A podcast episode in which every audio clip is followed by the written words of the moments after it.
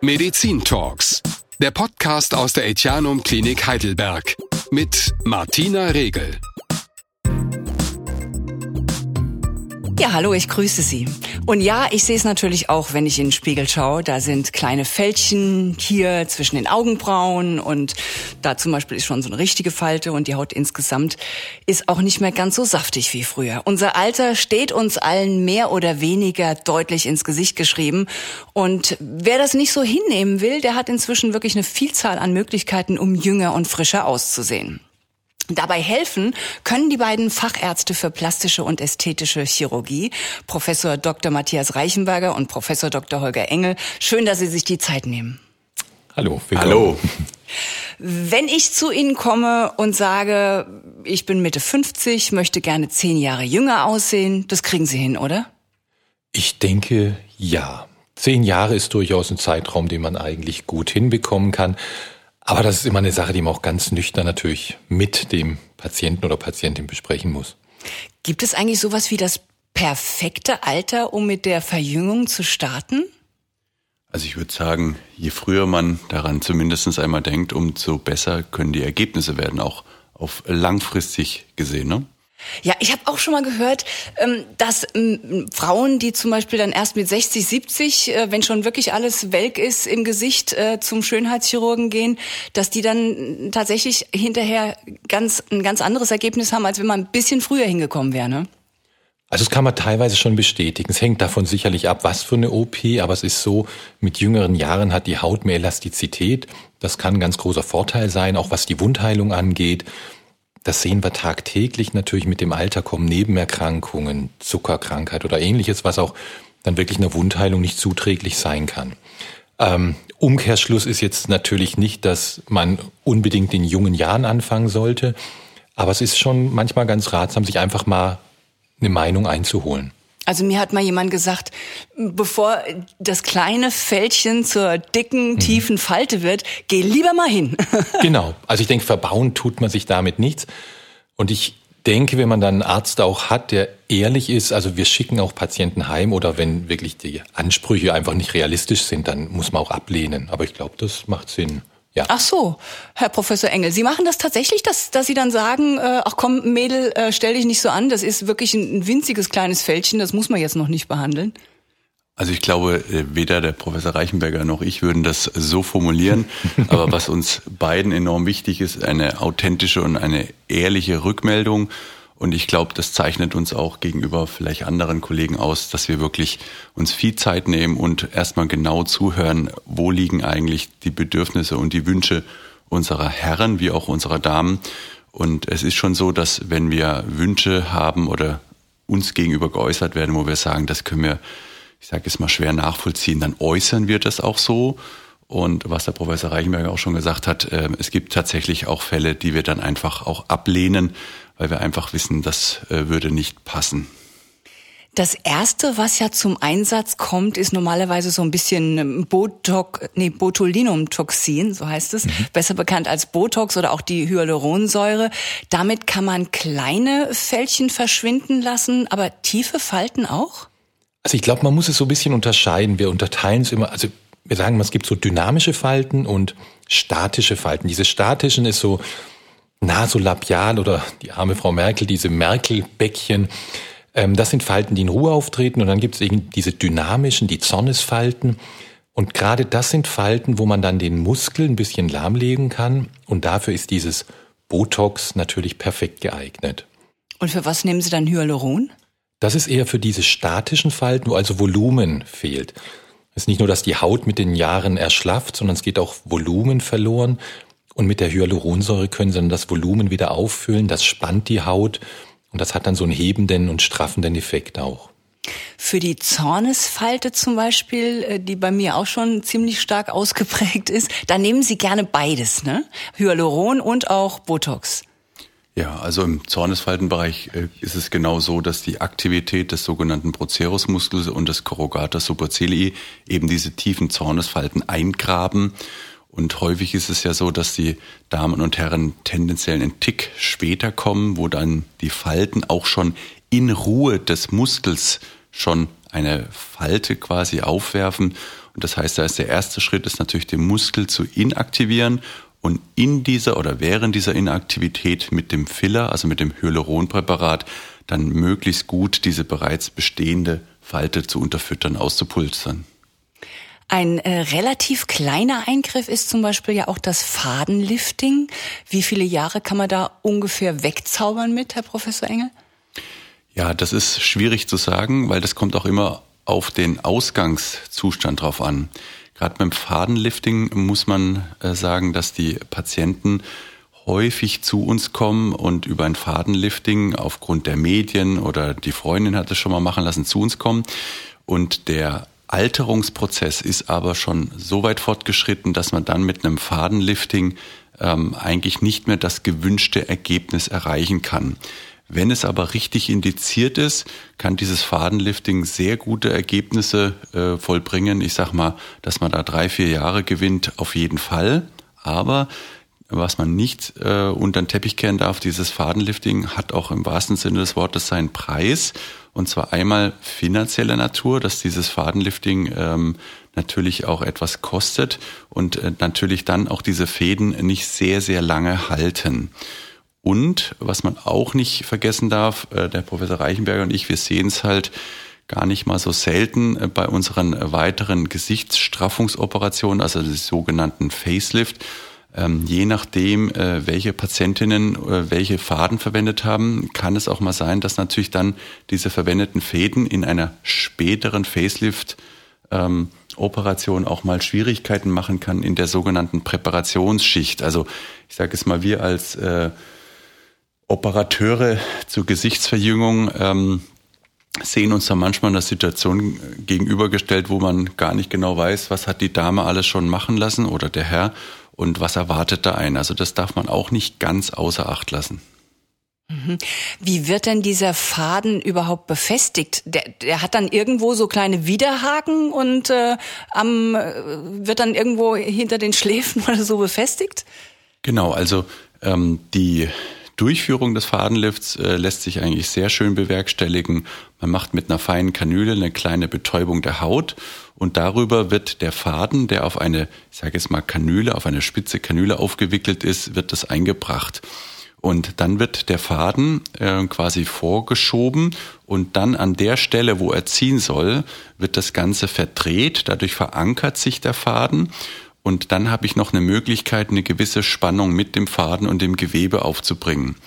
Und dann gibt es unterschiedliche Fäden. Manche sind auch in einer besonderen Art und Weise beschichtet, haben unterschiedliche ähm, Haken sozusagen, in denen sie sich im Gewebe befestigen, so dass sie auch eine unterschiedliche ja, Retraktion, Retraktionskraft haben. Äh, und dann kann man das eigentlich relativ schön einstellen. Gut, aber Sie sagen drei, vier Jahre, viel mehr macht man damit dann nicht wett. Ja, also ich denke, das ist, gehört es auch wieder zur authentischen und, und ehrlichen Aufklärung. Es äh, ist immer eine Abwägung, wie viel können die Fäden leisten? Komme ich eigentlich mit meinem Alterungszustand, ich sage es mal, bin ich die richtige Person für das Fadenlifting? Äh, und was erwarte ich dann und zu welchem Preis äh, kann ich das gewinnen? Und das ist wirklich eine Sache, da muss man ehrlich beraten. Ähm, sonst hat man einen enttäuschten Patienten und eine enttäuschte Patientin, was man vermeiden kann. Herr Professor Reichenberger, woran erkennen Sie als Spezialist eigentlich das Alter einer Frau? um ganz ehrlich zu sein, das erkenne ich manchmal gar nicht. Und ich glaube, das ist auch einfach der menschliche Faktor und vielleicht will ich es auch gar nicht immer erkennen. Und das macht ja auch den Charme des anderen Geschlechts aus. Aber unabhängig davon, ähm, es gibt schon Faktoren, die so einen Hinweis geben. Das sind bestimmte Faltenbildungen. Das ist eben nicht nur, dass man irgendwann kleine Fältchen im Gesicht hat sondern mit der Zeit, was ich vorhin sagte, geht Volumen verloren, also das Fettgewebe im Gesicht baut sich ab und das verstärkt dann die Faltenbildung. Ähm, das sind so Aspekte, die natürlich eine wichtige Rolle auch dabei spielen. Ganz wichtig ist dann immer auch der Blick nicht nur aufs Gesicht, sondern auch auf den Hals. Der verrät das manchmal und zu guter Letzt für uns, ähm, gerade auch in der Handchirurgie tätig, der Blick auf die Hände.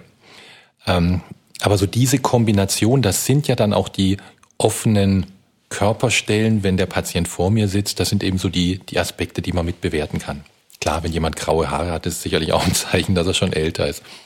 Stimmt es eigentlich, dass wir nicht langsam und stetig altern, sondern schubweise? Also man sagt so ganz grob, dass so ab dem 30. Lebensjahr geht einfach auch das, was wir so an Hautelastizität haben, baut sich langsam ab. Ähm, dann gibt es Studien, die das eben zeigen, dass das nicht so ein konstanter Abbau ist. Wir wissen auch, dass natürlich bestimmte Lebensphasen oder Lebensereignisse zu Alterungsprozessen führen können. Der Mensch, der nach einem Schicksalsschlag schlagartig erkraut, äh, das sind so Sachen, die man kennt, gehört und auch gesehen hat. Und ich glaube, das ist auch einfach die Tatsache, dass jeder Mensch unterschiedlich altert. Und es durchaus auch Menschen gibt, das ist ich sag's mal wie bei einem guten Wein, die auch mit dem Alter attraktiver werden. Also ich glaube gerade auch, wenn man sich bestimmte Schauspieler anschaut oder Schauspielerinnen, gibt es sowohl Männer wie auch Frauen, finde ich, die mit zunehmendem Alter attraktiver werden. Tatsächlich, also ich habe immer das Gefühl, die, Älte, die Männer altern attraktiver als die Frauen. Sagt man ja eigentlich auch so, ne? Ja, also gut, es gibt jetzt natürlich so ein paar leuchtende Beispiele in George ja, Clooney, der wird mit jedem zwei. Alter wird er natürlich immer wird er immer besser aussehen, aber das würde ich bei Frauen eigentlich nicht sagen. Ich finde auch da haben durchaus, das ist jetzt kontraproduktiv für unser Fach und aber manche Falten, die haben ja einfach was sympathisches. Ja, die, die um die Augen herum, ja. Super, das aber so alles ansonsten finde ich, ja. bei Frauen sieht das immer irgendwie nochmal härter aus als bei einem Mann. Der Mann wirkt dann männlicher und die Frau irgendwie verhärmter. Habe ich recht? Ich habe recht. Das finde ich zu. Finde ich auch, ja. Ja, krass. Siehst du?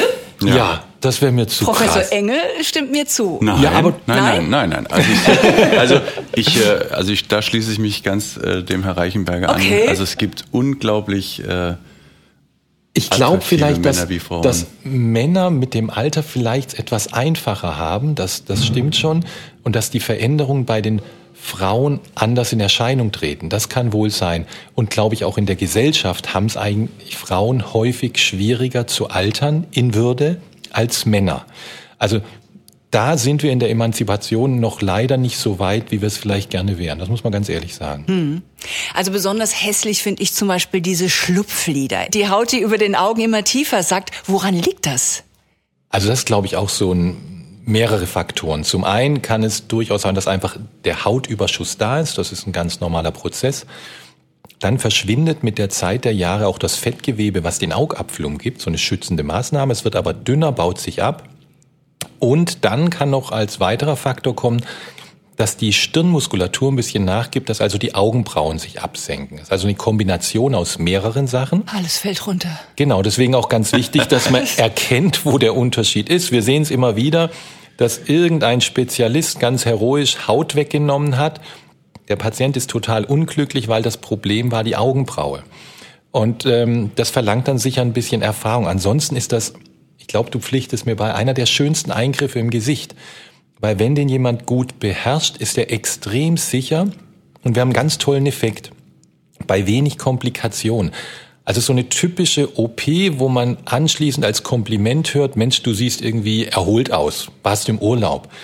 Das heißt, wir verändern das Gesicht, also nicht die Form, sondern da treten wir wirklich ein paar Jahre zurück und ich glaube, deswegen ist das echt ein sehr beliebter und vor allem ein schöner Eingriff. Ja. Der macht auch Spaß zu operieren, wenn man ja. das mal. Definitiv. Doch, da hat der Patient ja auch was von, wenn wir Spaß bei der Arbeit haben. Ja, das ist ein schöner OP. Und das ist auch, Entschuldigung, ja. und das ist ja auch ein Thema für Männer genauso wie für Frauen. Ne? Absolut, ja. genau. Bei Männern häufiger dann das Thema, dass die Braue mit absinkt.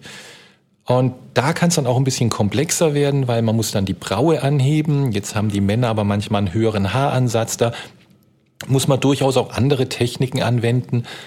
Aber es ist einer der häufigsten ambulanten Eingriffe, die wir gerade vor dem Wochenende machen. Ja. Gerade vom Wochenende, weil man dann äh, ja, am, am, nächsten Montag wieder arbeiten gehen kann. Genau. Ist das ja. wirklich so? Jetzt lassen Sie uns doch mal über diese Operation sprechen. Also mhm. was genau wird denn da gemacht? Also ganz vereinfacht, die Haut wird entfernt. Also wir zeichnen ganz penibel am Oberlid ein, wie viel Haut darf ich entfernen. Es wird mit so Winkelmessern, dann zieht man so ein bisschen an der Haut. Das heißt, der erste Schritt ist, dass die Haut entfernt wird, dann wird die Muskulatur darunter gestrafft und je nachdem ist dort so eine unterschiedliche Fettgewebsverteilung, dass man ein bisschen Fett entfernen oder verschieben muss. Ist aber ein Eingriff, der 30 bis 45 Minuten dauert, in der Regel in einer örtlichen Betäubung. Und ich glaube, so in unseren Teams, wenn wir das machen, das ist wirklich, man spürt am Anfang eine kleine Betäubungsspritze. Man muss nicht nüchtern sein, man bleibt dann noch ein, zwei Stunden hier, kann wieder nach Hause. Und dann haben sie aber eine Woche lang sind die Fäden sichtbar und man kann schon blaues Auge haben, aber sie können danach lesen, sie können Fernsehen, sie können in der Küche sich was machen, sie können spazieren gehen. Das ist wirklich relativ gut durchführbarer Eingriff. Ne? Und die Narben, sieht man die dann hinterher? Also ich denke generell, wenn man schneidet als Chirurg, habe ich eine Narbe? Definitiv ja. Aber das, die Narbe wird ja genau exakt so geplant, dass sie in der Umschlagsfalte, also in der Rekonstruktion der Lidfurche dann sitzt. Und damit ist sie quasi praktisch unsichtbar. Und wenn man mal ähm, etwas weiter nach außen gehen muss, weil dort auch der Hautüberschuss ist, dann wird das meistens in so einer schönen Lachfalte versteckt. Also klar, wenn man jetzt ganz nah hingeht und äh, guckt, dann hat man einen ganz feinen Strich als Narbe. Aber so im Alltag ist das eigentlich unsichtbar. Sie sagen, man schneidet. Machen Sie das mit einem Skalpell oder wird das mit einem Laser gemacht? Ja, nein, also die, der Hautschnitt als solcher wird mit dem Skalpell durchgeführt. Ich dachte, sowas macht man auch mit einem Laser. Also es gibt Techniken, wo die Haut verödet wird von außen. Ähm, das heißt, da wird die Haut wirklich verbrannt. Das sind gerne Techniken, die nicht chirurgische Kollegen durchführen. Dafür brauchen sie auch keine. Sieht auch gruselig aus. Ich habe schon ja, Videos das, gesehen. Also dachte haben, mir, nee, lass ich im Leben nicht machen. Also wir haben gruselige ähm, Befunde und ja. das sind dann auch Fälle, wo sie schlimmstenfalls die geschrumpfte Haut entfernen müssen. Die ist komplett verbrannt und also die kommen dann hinterher zu Ihnen und äh, sagen dann bitte mach wieder schön. Also so schlimm es klingt, davon leben wir auch, dass man eben sich so Leute kaufen sich so ein Plasmagerät und dann mhm. wird wirklich dann im los. Hinterzimmer Haut gestrafft. Ähm, und das ist das, was man natürlich eigentlich nicht machen sollte. Ja. Wann empfehlen Sie eigentlich ein Stirn- bzw. Augenbrauenlifting? Ja, Professor Reichenberger hat es vorhin schon erwähnt. Ähm, man muss anatomisch sehr gut differenzieren, den Alterungsprozess analysieren. Das heißt, habe ich jetzt überschüssige Haut, Muskel, Fettgewebe im Bereich des Oberlides? Habe ich bereits schon ein hängende Augenbraue? Und wenn ja, wovon ist die bedingt? Hautüberschuss oder Erschlaffung auch der Stirnmuskulatur? Und man kann also, ich sage es mal ganz milde, kleinere Sachen äh, im Bereich der Augenbraue sogar mit dem Hyaluronfiller mal korrigieren. Man kann auch ähm, verschiedene Ankersysteme nutzen, um einen Augenbrauenlift durchzuführen. Ankersysteme heißt, das ist dann wieder dieses Fadenlifting? Nein, es ist was komplett anderes. Es sind sozusagen, ja, Konstrukte, die sich an der äh, Schädelkalotte abstützen und dann die Haut mit verankern. Das heißt, ich habe eine Augen, ich habe einen kleinen Schnitt, einen Zugang und dann wird dieses Ankersystem eingebracht, wobei ich persönlich das eher ungern verwende, sondern wenn, dann äh, ist man häufig bei einem klassischen Stirnlift und dann muss man sich äh, genau angucken, ist der Haaransatz tief, ist er hoch, ähm, wie sieht es danach aus, wenn ich überschüssige Haut im Bereich des Haaransatzes entfernt habe? Ähm, was kann ich da, ich sage es mal rein optisch, ästhetisch erreichen? Es gibt auch in letzter Zeit, muss ich sagen, äh, so gewisse Modeerscheinungen, wo im Bereich des Haaransatzes auch gewisse Hautüberschüsse entfernt werden, um dann gezielt den Außenbereich der Augenbraue anzuheben. Wobei ich da immer zur Vorsicht rate, weil diese reinen kutanen, also die reinen hautstraffenden Effekte, die halten nicht so lange. Und wenn man Pech hat, kann man im Bereich des Haaransatzes, wo man schneidet, auch mal eine sogenannte Alopezie, also ein, ein, ein, eine, ein Bereich, ein Narbenbereich haben, wo plötzlich die Haare nicht mehr wachsen. Also da muss man bei manchen Modetrends wirklich sehr gut aufpassen, mit welcher Maßnahme kriege ich welches Ergebnis, wie lange hält es und was habe ich potenziell dann auch mal für Nachteile davon. Wird es eigentlich häufig nachgefragt, ein reines Stirnlifting oder macht man dann, wenn schon, alles? Nee, ich glaube, das ist so das Entscheidende. Braucht jemand mehr? Also, das ist, glaube ich, schon wichtig bei der Beratung. Ich habe so einen Fall mal gehabt, wo ich bei einer Frau, die wollte nur ein Facelift haben. Und in dem Fall habe ich gesagt, aber sie haben auch wirklich sehr viele Falten am Hals. Das wollte sie nicht. Und dann war sie natürlich mit dem Facelift so zufrieden, das Gesicht war gestrafft, sah zehn Jahre jünger aus, aber der Hals hing noch. Was haben wir gemacht? Nach etwa einem Jahr haben wir den Hals doch noch gestrafft. Ich glaube, das blieb mir so in Erinnerung, weil ich vielleicht nicht stärker persistiert habe und auf sie eingeredet habe. Wir betrachten halt immer so anatomische Einheiten im Gesicht. Und da ist es, wie gerade schon vom Professor Engel gesagt, wenn nur die Stirn das Problem ist, dann machen wir auch nur die Stirn. Aber man guckt immer, verändert sich dadurch was und tritt dann vielleicht was anderes in Erscheinung. Mhm. Was ist zum Beispiel mit Tränensäcken? Ja, auch ein ganz mhm. wichtiges Thema. Das sind Fettansammlungen unterm Auge. Wo kommen die her? Wo kommt das ganze Fett her? Also so der klassische Tränensack im äh, Volksmund, der kommt äh, daher, dass das Fettgewebe, was den Augapfel umgibt, immer mehr Druck ausübt auf ein auf eine ganz feine Struktur, das, die nennt sich im Fachjargon Septum orbitale. Und dieses, diese kleine feine Schicht, die ist am Anfang, wenn wir jung ist, relativ stabil. Und die wird dann einfach, wie so vieles im Alter, etwas lockerer. Und dann hat quasi das Fettgewebe, was den Augapfel umgibt, die Chance, dieses kleine Häutchen, sage ich jetzt mal, so nach außen vorzuwölben. Und dann tritt das als Tränensack natürlich nach außen hin, wird es sichtbarer. Und äh, da ist es natürlich so, man kann so kleinere beginnende Befunde kann man kaschieren, indem man, ich sage jetzt mal drumherum, mit dem Hyaluronfiller Unebenheiten ausgleicht. Aber wenn das dann stärker zum Tragen kommt, dann ist es tatsächlich so, dass man auch hier wie immer eine gute Analyse machen muss. Habe ich einen Hautüberschuss, ja oder nein? Wenn ich einen Hautüberschuss zusätzlich habe am Unterlid, dann wird man äh, häufig einen äh, Zugang wählen, wo man quasi unter den Wimpern schneidet und dann hat man einen Zugang, wo ich quasi diese Tränensäcke behandeln kann und aber auch gleichzeitig den erschlafften Muskel und die Haut korrigieren kann. Ich muss an dieser Stelle vielleicht mal ganz kurz erwähnen, dass es hier bei uns im Etianum gerade Bauarbeiten gibt. Möglicherweise werden Sie das hören. Das Etianum wird nämlich erweitert und äh, deswegen bitte ich um Entschuldigung für diese Geräusche da im Hintergrund. Aber lassen Sie uns noch mal sprechen über diese Tränensäcke. Ähm, da gibt's ja zum Beispiel diese Fettwegspritze. Mhm. habe ich gelesen. Macht man das mit einer Fettwegspritze, also mit einer Kanüle, die dann das Fett da raussaugt? Ja, also so so macht man das nicht, so kann man sich das nicht vorstellen. Ich glaube, das kam so letztlich, woher kam das? Das war eine Kollegin in Brasilien, die in den 70er Jahren das erstmalig durchgeführt hat. Und dieses Mittel, was man einspritzt, war eigentlich ein Mittel gedacht, was man ins Blut gespritzt hat, wenn dort irgendwie Fett drin war.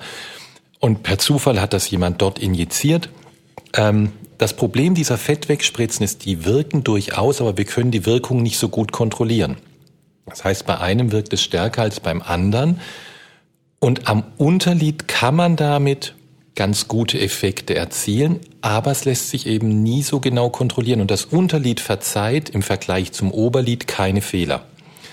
Wenn Sie also am Unterlied zu viel Haut entfernen, zu viel Zug, dann haben Sie eine Fehlstellung, dann hat man wirklich so ein verzogenes Auge, ein Detschauge. Ähm, was sie am Oberlied fast nie bekommen, wenn sie das vorsichtig machen. Und, und wenn ich das noch hinzufügen darf, ja. ähm, in häufig, wenn man die Analyse korrekt durchgeführt hat, ist dann auch die Fettwegspritze eigentlich nicht die korrekte Maßnahme, weil ich habe selten einen echten Überschuss an Fettgewebe, mhm. sondern ich habe das Problem, dass gewisse Strukturen anatomisch erschlafft sind und äh, zum Beispiel der Herr Reichenberger und ich, wir nutzen das bei diesen offenen Zugängen. Braucht man auch dieses Fettgewebe, was dann prolabiert, also sich nach außen vorwölbt, um dann auch die Tränenrinne zu unterfüttern. Also eigentlich ist es aus meiner Sicht in vielen Fällen, wenn man es genau nimmt, kontraproduktiv, jetzt Fettgewebe wirklich aufzulösen, sondern man muss sozusagen die Verteilung oder die Umverteilung an anatomisch die Redistribution sozusagen Ui. im Schachjargon, also die Verteilung äh, professionell machen. Ich glaube, das ist ein ganz wichtiger Aspekt. Bleiben eigentlich die Tränensäcke, wenn die einmal entfernt worden sind, für alle Zeiten weg oder kann das wiederkommen? Also es kann auch wiederkommen. Mein alter Chef sagt immer zehn Jahre TÜV. Ähm, aber das ist nicht ganz so bei jedem Patienten gleich. Das kann wiederkommen. Wir haben andere Patienten, wo das wirklich ein dauerhaftes Ergebnis ist, 10, 20 Jahre. Aber das ist einfach wieder, wir hatten es vorhin angesprochen, der individuelle Altersprozess. Stimmt es eigentlich, dass solche Operationen zu Corona-Zeiten jetzt besonders häufig nachgefragt wurden? Also ähm, Stirn und alles rund ums Auge? Also ich denke, in Zeiten von Corona, wo sehr viele im Homeoffice oder aus dem Homeoffice äh, herausgearbeitet haben, hatten wir alle eine verstärkte, ich sage jetzt mal, Selfie-Darstellung, dass wir uns selber in diesen Videocalls und so weiter gesehen haben. Und ich denke schon, dass man sagen kann, dass in diesem Zusammenhang wir gesehen haben, irgendwie passt dann der Alterungsprozess, der sichtbar ist, gar nicht mehr so zu dem, wie ich mich eigentlich fühle. Und deswegen ja, also wir hatten auch schon in dieser Corona-Zeit natürlich verstärkt äh, Damen und Herren, die gerade auch die Augenpartie äh, natürlich äh, in den Fokus gerückt haben. Ja, ich dachte hm. mir auch, weil wir ja auch alle diese Masken immer getragen also das haben. Auch dann hast du dann nur noch die Augen und die Stirn gesehen und die genau. sollten dann wenigstens hübsch sein. Genau. Aber die Maske war auch der Vorteil. Wir hatten auch deutlich mehr Behandlungen im Lippenbereich. Nasen-OPs, weil die Maske ja dann auch bestimmte Sachen kaschieren konnte. Aha. Also in zweierlei Hinsicht völlig richtig. Fokus auf die Augen und die Stirn. Ähm, Im Gegenzug konnte man andere Stellen wiederum kaschieren, ja. Es gibt dann ja auch jetzt noch von diesen relativ kleinen Eingriffen abgesehen noch die umfassenderen Faceliftings mit den unterschiedlichsten Techniken, zum Beispiel das sogenannte SMAS-Lifting. Was ist das? Wie Sie schon gesagt haben, es gibt viele verschiedene Techniken des Facelifts. Früher hat man nur sogenannte kutane Facelifts gemacht, wo man also quasi den reinen Hautanteil gestrafft hat. Und das sah Daher, fürchterlich und aus. Das sah fürchterlich, ja. fast fratzenartig, muss man schon fast sagen, wurden ja. dann die Gesichter nach hinten gezogen.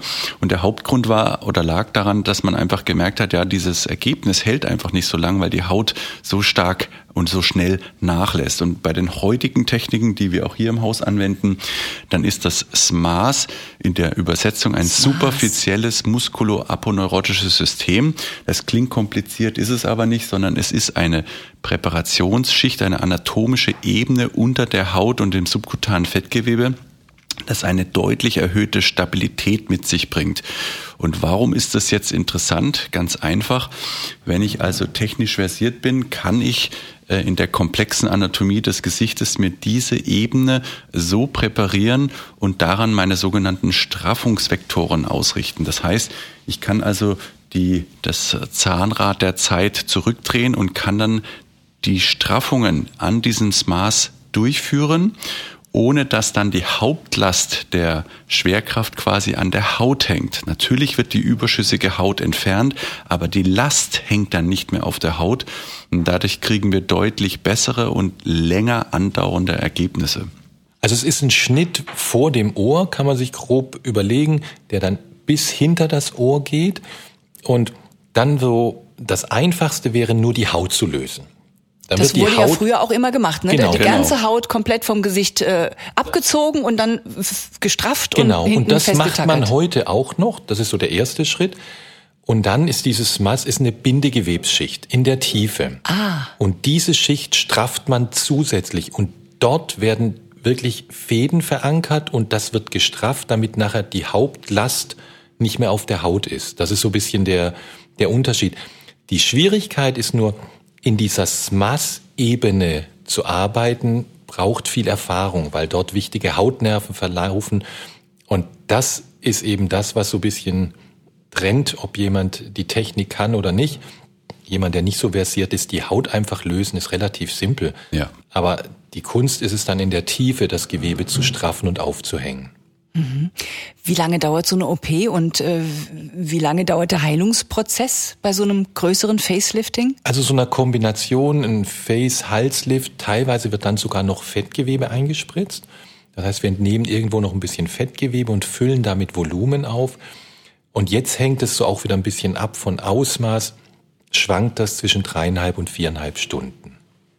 Die Erholungszeit muss man auch wieder sagen, bis man wieder gesellschaftsfähig ist, gehen sicherlich zwei Wochen einher, weil man doch Schwellungen hat. Man hat kleine und feine Nähte. Im Haarbereich wird bewusst getackert. Das klingt jetzt sehr martialisch, ist aber eigentlich die perfekte Technik, weil sie mit so einem Tacker die Haarwurzeln schonen. Aber zwei Wochen muss man sicherlich rechnen. Ja. Mhm. Sie haben es gerade gesagt, Volumenaufbau ist natürlich auch wichtig. Mhm. Nicht nur Haut wegschneiden, straffen. Genau. Wie wird das gemacht, das Lipofilling und warum ist das so wichtig? Ja, im Lipofilling-Bereich äh, muss man sagen, ist das Butter und Brot, gerade in dem Bereich der Gesichtsverjüngung, weil man körpereigenes Fettgewebe sehr gut verwenden kann, um eben gewisse Regionen mit Volumen zu unterfüttern. Welche sind das zum Beispiel? Also die ganz klassischen Regionen sind natürlich gewisse Wangen- und Wangenknochenbereiche, aber auch Lippen, Nasolabialfalten und kleinere Fältchen. Es hat aber noch einen zusätzlichen Effekt. Neben dem Volumen bringe ich ja auch äh, noch weitere Zellen und Gewebestoffe sozusagen mit dem Eigenfett mit, was dann auch die Hautqualität noch etwas verbessert. Das heißt, ich habe also so zwei äh, positive Aspekte, die mit diesem Lipofilling einherkommen. Und ja, weil Sie gefragt haben, wo kommt das Gewebe her? Das ist eine Frage, mit, die bespricht man mit der Patientin oder mit dem betroffenen Herrn.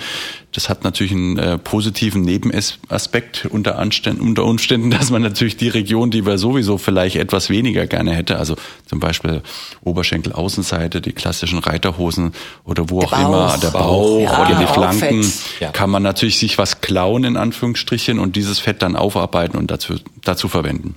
Sie sagen, das macht eine Gesichtshautverjüngung. Das heißt dann diese wie so ein alter Apfel sieht ja die Haut aus, wenn man älter wird. Das wird dann wieder prall und saftig? Mhm. Also vom, das ist so ein bisschen das Prinzip. Und es sind eben die zweierlei Aspekte. Einmal, wir nehmen ja nicht einfach nur Fett und spritzen das wieder ein. Das ist ja inzwischen auch wieder eine Wissenschaft für sich, wo wir gerade auch hier, muss man sagen, wirklich am Etianum einen extremen Fokus drauf haben, der auch in Forschungsbereich schon übergeht. Aber einmal nehmen wir Fett als Volumenfüller, das spritzen wir eher in die Tiefe, heben die Wange an, können Kinn unterspritzen.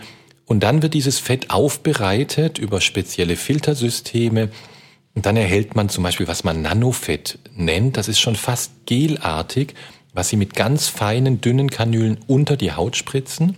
Da sind viele Wachstumsfaktoren drin, da sind bestimmte Zellen drin, die einfach auch so einen Straffungseffekt noch haben. Und das ist so ein bisschen die Kombination, ja. Gibt es eigentlich ein Alter, bei dem Sie sagen, nee, das macht jetzt eigentlich keinen Sinn mehr, vielleicht auch aus medizinischen Gründen? Also ich denke, wichtig, das Alter als reine Zahl hat zumindest mhm. für mich keine so große Bedeutung. Es kommt wirklich auf das sogenannte biologische Alter an. Also, also ich, ich, ich sehe auch, ich habe ich hab 85-jährige Patienten, die sind fitter und sehen besser aus als ein 65-jähriger ja. Patient. Ich glaube, das ist wirklich dieses biologische Alter, wie fit ist jemand, und dann sind wir natürlich in erster Linie auch Ärzte. Wenn ich jetzt einen älteren Patienten habe, der Durchblutungsstörungen hat, der ist zuckerkrank, der hat einfach ein hohes Risiko, Wundheilungsstörungen zu entwickeln, dann rate ich dem von einem riesen Eingriff ab. Aber jemand, der fit. Da kommt es dann auch zum Tragen, dass man auch mal einen Patienten tatsächlich nicht operiert. Mhm. Wir machen vielleicht mal ein kleines Spiel. Also würde mhm. ich gerne machen. Ich nenne Ihnen bekannte Namen und Sie sagen, was Ihnen dazu einfällt. Also zu viel operiert oder gar nicht operiert. ähm, Schauspielerin Iris Berben. Gut gemacht. Im Alter würde ich jetzt langsam aufpassen. Also anders macht, über Jahre wurde dort vieles sehr gut gemacht, muss man wirklich sagen.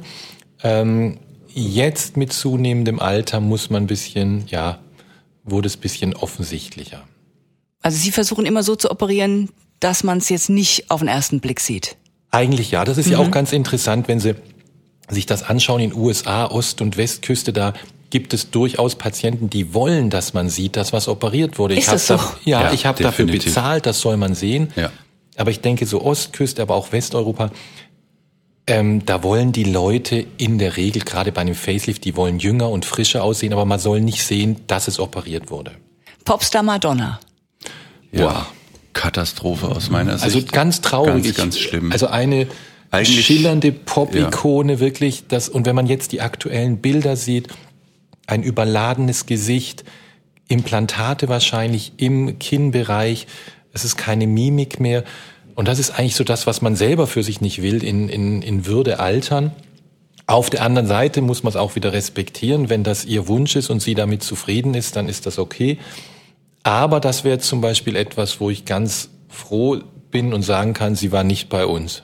Mhm, gut, sie versteht sich wahrscheinlich als Kunstobjekt, nehme ich ja. mal an, weil ansonsten tut man sich ja. ja sowas dann nicht freiwillig an. Was ist mit Hollywood-Star Tom Cruise? Ja, Tom Cruise muss man sagen auch sehr gut gemacht. Mhm. Ich würde auch, ich würde auch sagen altersentsprechend, also jetzt im positiven Sinne. Ähm, also sehr Aber gut. auch diszipliniert, hat man gesehen jetzt in dem neuen Film, der ist einfach noch fit. Ja, der ist super fit. Das Also- spricht dafür, dass der Mann auch sich irgendwie gesund ernährt. Ähm, aber klar, die kommen alle ohne kleine Tricks und so. Kommt die nicht raus. Nee. Ja. Das krasse Gegenbeispiel ist Mikey Rook. Genau. Ja, Mickey. Rourke So sieht ein schlimm hübscher- aus. ja, so ein- so Jetzt ein- lästern wir aber hier eine Runde. So Nein, ein aber das ist ja hübscher auch Schauspieler. wieder neuneinhalb Wochen, echt so damals Wahnsinn und jetzt Ja. brutal. Aber weil Sie gerade die Ernährung angesprochen haben, es gibt ja ganz viele Stars, die sagen, ja, gute Ernährung und ähm, viel Wasser trinken. Bringt das wirklich was, um jünger auszusehen? Also ich glaube, gesunder Lebensstil, das ist, glaube ich, das Entscheidende. Ob Sie sich jetzt vegan, vegetarisch ernähren, ähm, ich glaube einfach diese, das Ideal, sich körperlich betätigen, ausreichend Ruhe, also alles, was wir gerne hätten und alle nicht haben, ähm, das wäre ideal. Auch sich gesund zu ernähren, das bringt natürlich was, ganz klar, ja. Aber ob man jetzt wieder in Extreme abdriftet, ähm, das sei mal dahingestellt. Ich glaube, der gesunde Mittelweg macht es. Sie hatten gerade die Schönheitsoperation in den USA angesprochen, dass man dort will, also sehen soll, dass man was hat machen lassen.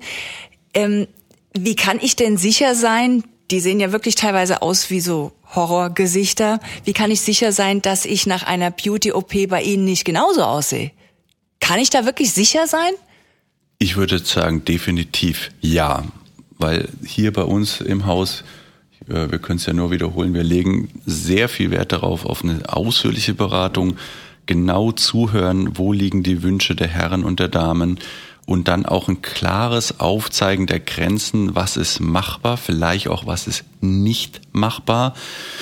Und ich glaube, in letzter Konsequenz äh, gibt es sicherlich auch noch einen Faktor, was den Arzt ausmacht, wo der Herr Reichenberger und ich, glaube ich, tendenziell auch, wie soll man das formulieren, Matthias, ähm, verschiedene Grenzen dann doch nicht Ja. überschreiten. Ich glaube auch Vorher-Nachher-Bilder helfen viel. Wir, wissen Sie, wenn der Arzt es nicht schafft, Ihnen, sage ich jetzt mal, 100 operierte Vorher-Nachher-Bilder von Patienten zu zeigen, dann hat er die Erfahrung nicht. Und anhand der Bilder sehen Sie ja irgendwann auch als Patient oder als Kunde, gefallen mir die Ergebnisse Ja. oder nicht. Und das muss ja dann auch passen. Also im Umkehrschluss, ich, wenn ich mit einem Patienten nicht klarkomme, kann es sein, dass ich den auch deswegen nicht operiere. Also wenn, wenn das Verhältnis nicht stimmt und die Vertrauensbasis nicht da ist, wird es nie zu einer OP kommen. Aber da sind wir wieder Thema Vorher-Nachher-Bilder und ich glaube, das ist gerade bei sowas auch extrem wichtig. Ja. Apropos Bilder, gibt's denn eigentlich auch Frauen, die zu Ihnen kommen und sagen, hier, ich habe ein Foto von Kim Kardashian oder Heidi Klum, genau so Ja. will ich aussehen? Ja, sowas gibt Beide es. nicken? Ja, bei, ja, definitiv. Also das ist wieder ganz entscheidend. Das ist vor allem die jüngere Generation. Wir merken das. Ähm, Instagram spielt eine ganz wichtige Rolle, aber das sind durch die Bank weg die jüngeren Patienten. Facelift-Patienten über 40 ähm, bewegen sich nicht so regelmäßig oder Ü50 auf Instagram. Da ist halt Facebook noch oder. Aber diese Fotos, die mitgebracht werden, das gibt's immer noch. Ja.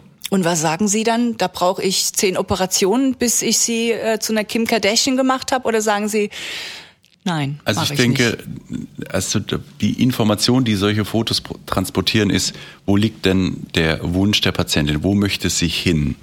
Und ich glaube, unsere Aufgabe ist es dann gut zu verstehen, was ist der Wunsch und was ist dann an ihrer Anatomie und an ihrem Körper letztendlich auch umsetzbar. Also das klassische Beispiel in der Brustchirurgie haben wir nicht selten den Fall, dass die Patientin zu uns kommt und sagt, ich hätte ganz gerne eine natürliche Brust. Und dann kriegen wir aber ein Bild gezeigt von einer komplett unnatürlich aussehenden Brust, wo man dann einfach sieht, jeder hat auch ein eigenes, wie soll ich denn sagen, ein eigenes Verhältnis zu dem Thema Natürlichkeit. Ja. Und ich glaube, da müssen wir uns äh, viel Zeit nehmen, um herauszufinden, was versteht denn unsere Dame und unseren Herren davon und dann das dann auch umzusetzen. Das Thema Brust wird übrigens auch, äh, das sage ich den Zuhörern jetzt mal so am Rande, ein anderes Podcast-Thema, eine andere Podcast-Folge sein, die wir auch demnächst äh, ausstrahlen werden.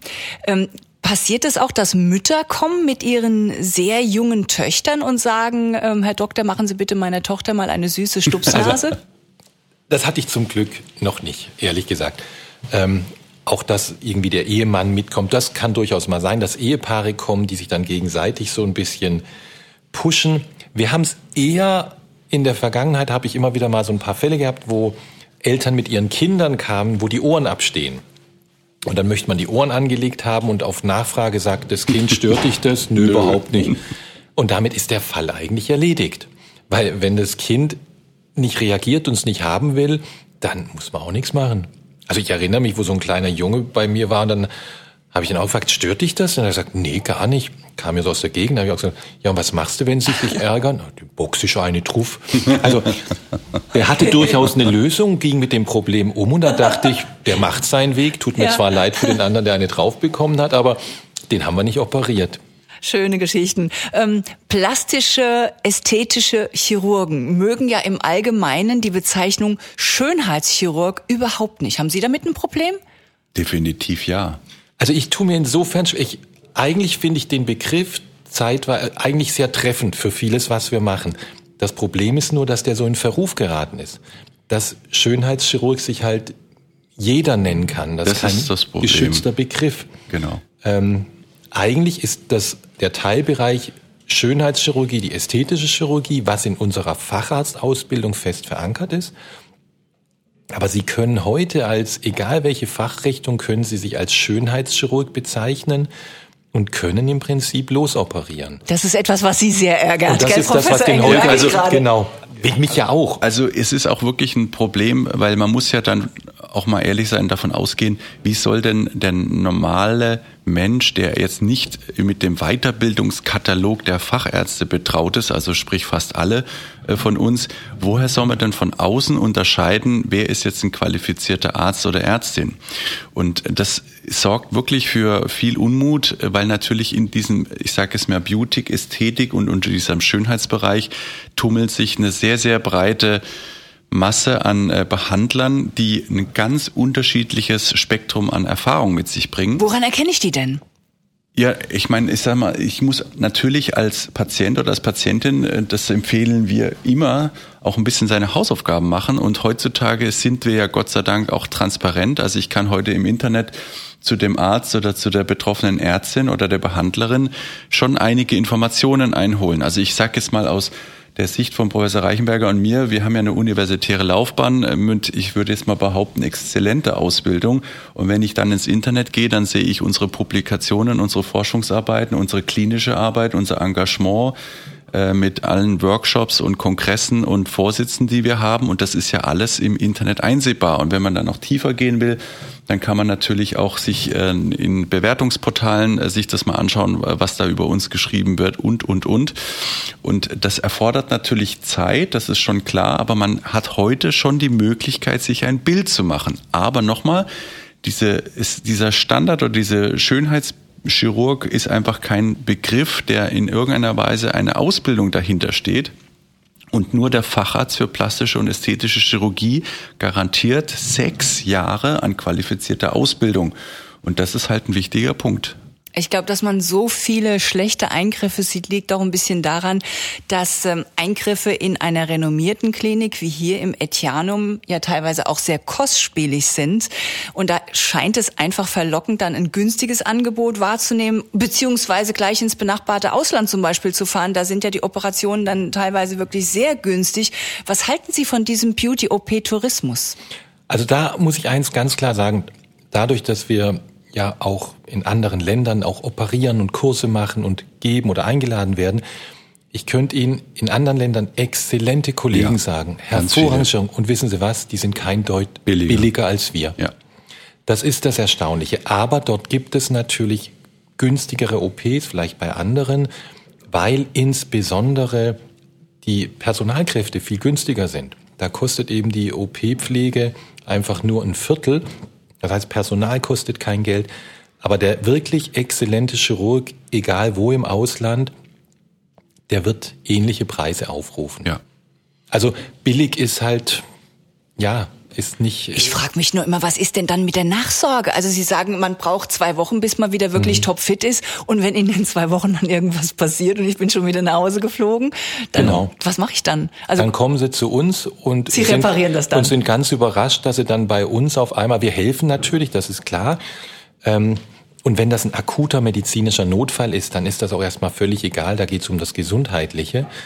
Aber das ist das, womit wir eben ganz häufig zu tun haben, Nachkorrekturen von verpfuschten OPs. Was haben Sie denn da schon so gesehen? Oh je, ganz Ich glaube, so viel Zeit haben wir jetzt nee. auch nicht.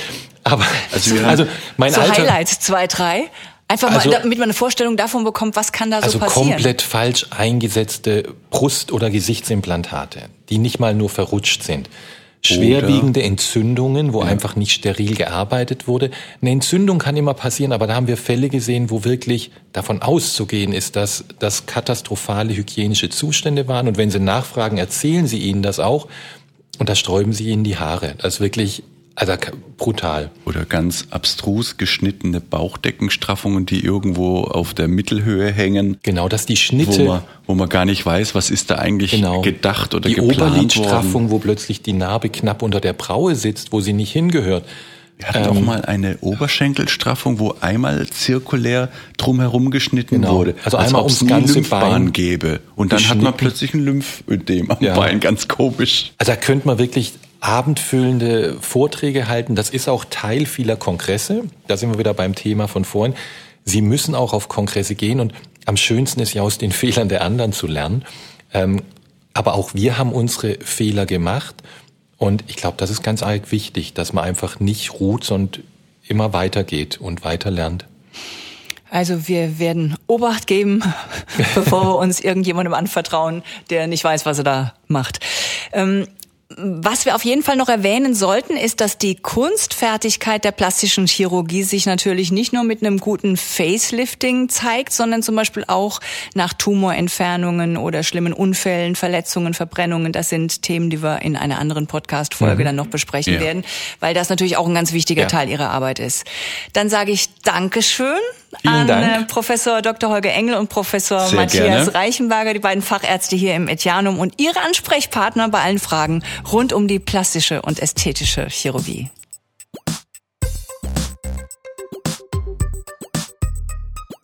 Sie hörten Medizin Talks, der Podcast aus der Etianum Klinik Heidelberg. Eine Produktion von On Air Production im Auftrag der Etianum Klinik. Verantwortlich für den Inhalt Roland Syndikus. Moderation Martina Regel.